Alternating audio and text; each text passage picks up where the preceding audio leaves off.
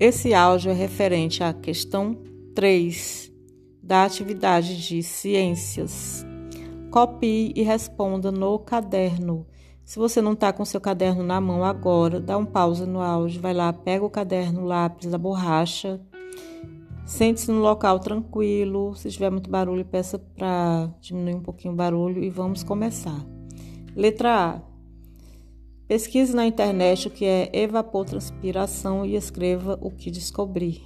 Você vai pegar o celular da mamãe ou do papai ou de algum amiguinho, vai entrar na, na, na barra do Google, vai digitar a palavra eva, evapotranspiração e escrever o resultado. Não precisa escrever tudo, que vai aparecer muita coisa, só um resumo mesmo, tá bom? Deixa umas cinco linhas aqui no caderno.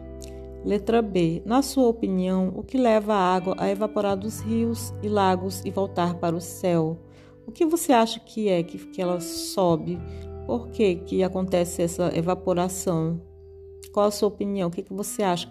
Com base no texto que nós lemos, o que, que você acha que provoca esse fenômeno da água? Letra C.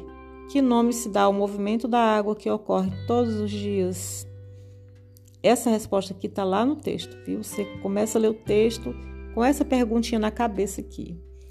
Como que, qual, que nome se dá ao movimento da água que ocorre todos os dias?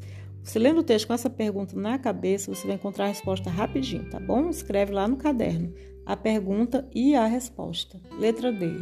A água é encontrada em três estados. Quais são eles? Ah, essa está muito fácil, gente. Está lá no texto também tá? Você vai lá ler o texto com a pergunta em mente. Você já sabe mais ou menos em que lugar do texto que está a resposta, né? Que você já leu o texto. E escreve aqui o que tiver lá no texto, tá? Letra E. Dê exemplos de água nos seus, nos seus diferentes estados. Ou seja, você vai me dar exemplo, por exemplo, água no estado líquido.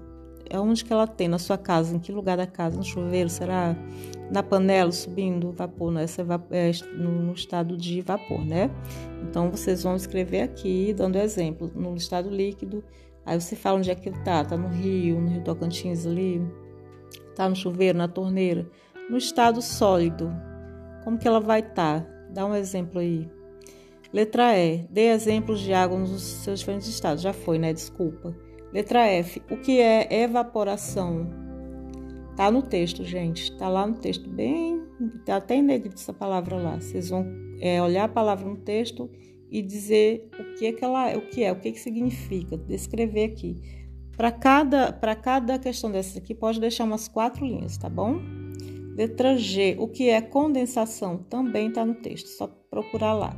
Letra H, o que é precipitação? Também está no texto, inclusive em negrito. Vocês olham o que é, escrevam aqui, tá? Escreva, a entra lá no texto. Letra I, pesquise na internet e responda o que é atmosfera. É igual vocês fizeram lá com a palavra lá em cima, a outra. É, evapotranspiração, vocês vão escrever na barra do Google atmosfera vai sair um, vários textos, cada um maior do que o outro. Vocês não escrevam tudo, só o básico, um resumo do que é a atmosfera, senão vai, vai pegar muita folha de caderno. Deixo mais cinco linhas aqui nessa questão. Letra J. Faça um desenho no caderno representando o ciclo da água. Como você acha que é esse ciclo que você leu no texto, que você respondeu as questões, né? Que chove, sobe como que isso acontece? Como que isso se materializou na sua cabeça? Vamos lá, fecha os olhos, imagina, desenha, pinta, bem bonito, tá bom? Pode desenhar no caderno de ciências mesmo.